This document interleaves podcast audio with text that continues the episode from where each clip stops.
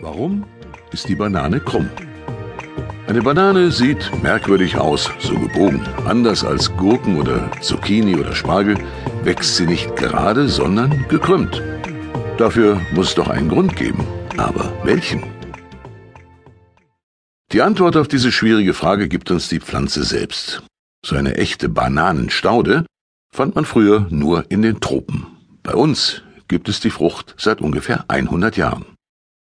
Wenn du nicht in die Tropen fahren kannst, dann gehst du am besten in einen botanischen Garten. Dort kannst du dir eine Bananenstaude ganz genau ansehen. Sie wird etwa drei bis fünf Meter hoch.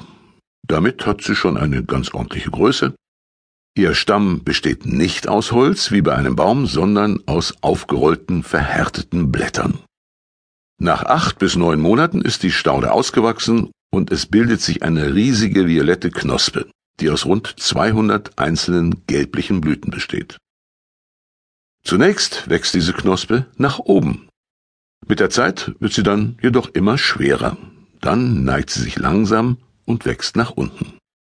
Sind die Blüten verblüht, beginnen die kleinen Bananen zu wachsen. Die sind zunächst noch ganz gerade und wachsen seitlich aus dem Stängel heraus.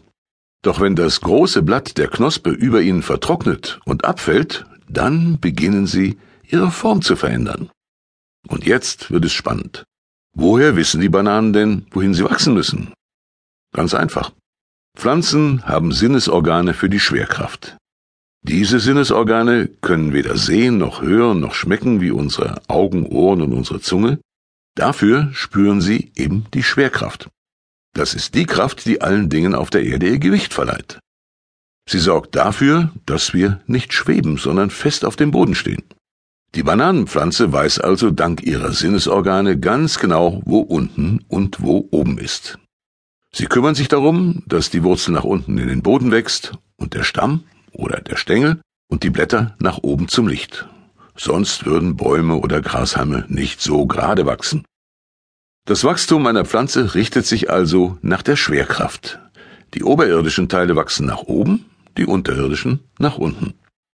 Weil Bananen zunächst entgegen der Schwerkraft wachsen, also nach unten, krümmen sie sich nach oben zum Licht. Dabei müssen sie ihre Wuchsrichtung ändern und auch noch um die über ihnen hängenden Bananen herumwachsen. Würden sie weiterhin einfach gerade aus dem Stängel herauswachsen, dann bekämen die unteren Früchte ja gar kein Licht ab und könnten deshalb auch nicht reifen. Drei bis sechs Monate nach der Ausbildung der Blüten können die Bananen geerntet werden. Eine Knospe besteht aus bis zu 14 Bananenbüscheln, die Hände genannt werden. Eine Hand hat etwa 20 Bananen. Die einzelnen Früchte wiederum werden Finger genannt. Bei der Ernte sind die Bananen noch ganz unreif und grün. Sie reifen während der Fahrt mit dem Schiff oder nach der Ankunft bei uns in einer Bananenreiferei. So bekommen wir die gelben Bananen, wie wir sie kennen.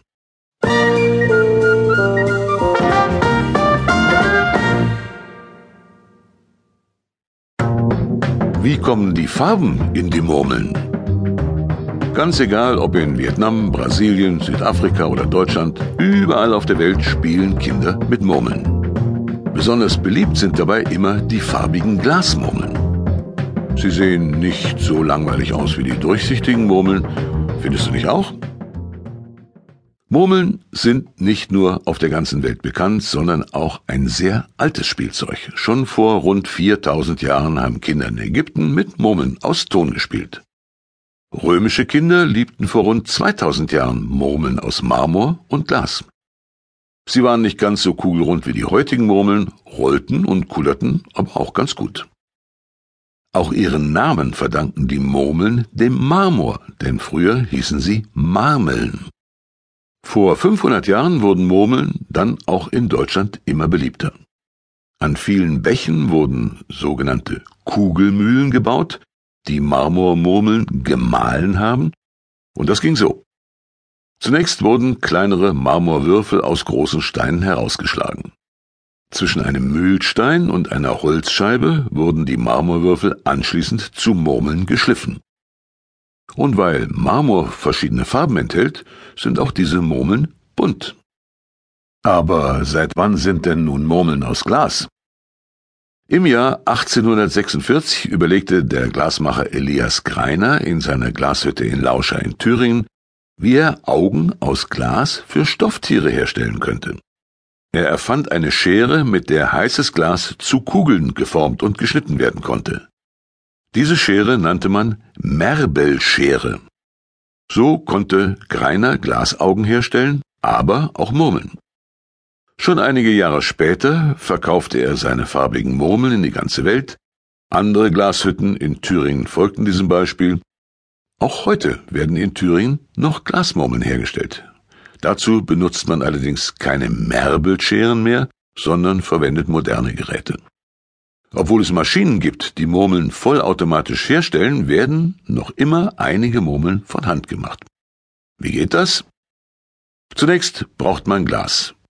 Dazu werden verschiedene Mineralien, also Rohstoffe, aus dem Boden miteinander vermischt. Die wichtigsten sind Soda, Kalk, Quarzsand und Pottasche. In einem besonderen Ofen werden sie bei 1450 Grad Celsius zu Glas geschmolzen. Die glühende und zähe Masse ist durchsichtig, sobald sie abkühlt. Um sie zu färben, benötigt man kleine bunte Glasstücke. Sie werden im Ofen erhitzt und mit besonderen Werkzeugen in die Glasmasse gegeben. Das farbige Glas wird dann vom durchsichtigen eingeschlossen, dabei verlaufen die Farben allerdings nicht, wie Malfarben es tun würden. Die zähe Glasmasse mit dem eingeschlossenen farbigen Glas wird nun auf einer Ziehbahn so lange in die Länge gezogen, bis ein Glasstrang von zwei oder drei Zentimetern Durchmesser entsteht. Der Glasstrang kühlt ab und wird in mehrere Stücke zerbrochen.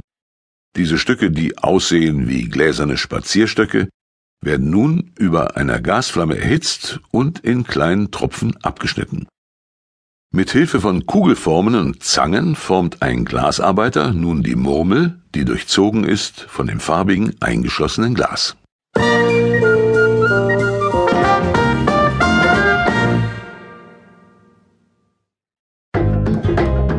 Wer hat das Klopapier erfunden? Wenn man aufs Klo geht und zu spät merkt, dass kein Klopapier mehr da ist, ärgert man sich.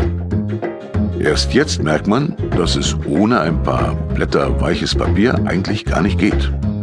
Heute benutzen wir Klopapier jeden Tag, aber war das schon immer so? Vor der Erfindung des Papiers mussten die Menschen auch schon aufs Klo. Um sich zu säubern, benutzten sie die unterschiedlichsten Dinge, zum Beispiel Blätter von Pflanzen, Wolle, Stroh, Muscheln, Holzspäne, Obstschalen, Sand, Steine und Lumpen. Auch heute gibt es nicht überall auf der Welt Klopapier, so dass die Menschen dort erfinderisch sein müssen. Damit man Papier benutzen konnte, musste es erst einmal erfunden werden. Das passierte in China vor ungefähr 2200 Jahren. Allerdings war dieses erste Papier noch sehr wertvoll und wurde nur als Schreibpapier oder Zeichenpapier verwendet. Aber im Laufe der Zeit wurde Papier immer billiger und man stellte es in großen Mengen her. Vor ungefähr 1500 Jahren war es dann soweit. In China kamen Menschen auf die Idee, auf der Toilette Papier zu benutzen. Das Klopapier war erfunden. Bald schon wurden pro Jahr viele Millionen Blatt Klopapier in China hergestellt. Die Familie des Kaisers verwendete besonders weiches und parfümiertes Papier. In den USA und Europa benutzte man lange Zeit Altpapier, zum Beispiel Zeitungen, die in kleine Stücke geschnitten wurden. Das erste echte Klopapier stellte ein gewisser Joseph Gayetti im Jahre 1857 in seiner Firma her. In Deutschland gründete Hans Klenk in der Stadt Ludwigsburg eine Fabrik, in der 1928 zum ersten Mal Klopapier hergestellt wurde. Es war raues Krepppapier. Auch wurde es nicht auf Rollen verkauft, sondern als einzelne Blätter in einer Schachtel.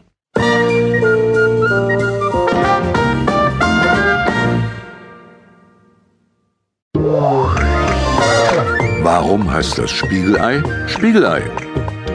Eine Wurst, die in der Pfanne gebraten wird, heißt Bratwurst. Es gibt auch Bratkartoffeln, Bratheringe und Bratlinge aus Getreide und Gemüse. Brät man aber ein Ei in der Pfanne, heißt es nicht etwa Bratei, müsste es aber eigentlich, oder doch nicht? Ein Spiegelei ist eine feine Sache. Es ist in wenigen Minuten zubereitet und kann zum Frühstück, mittags und abends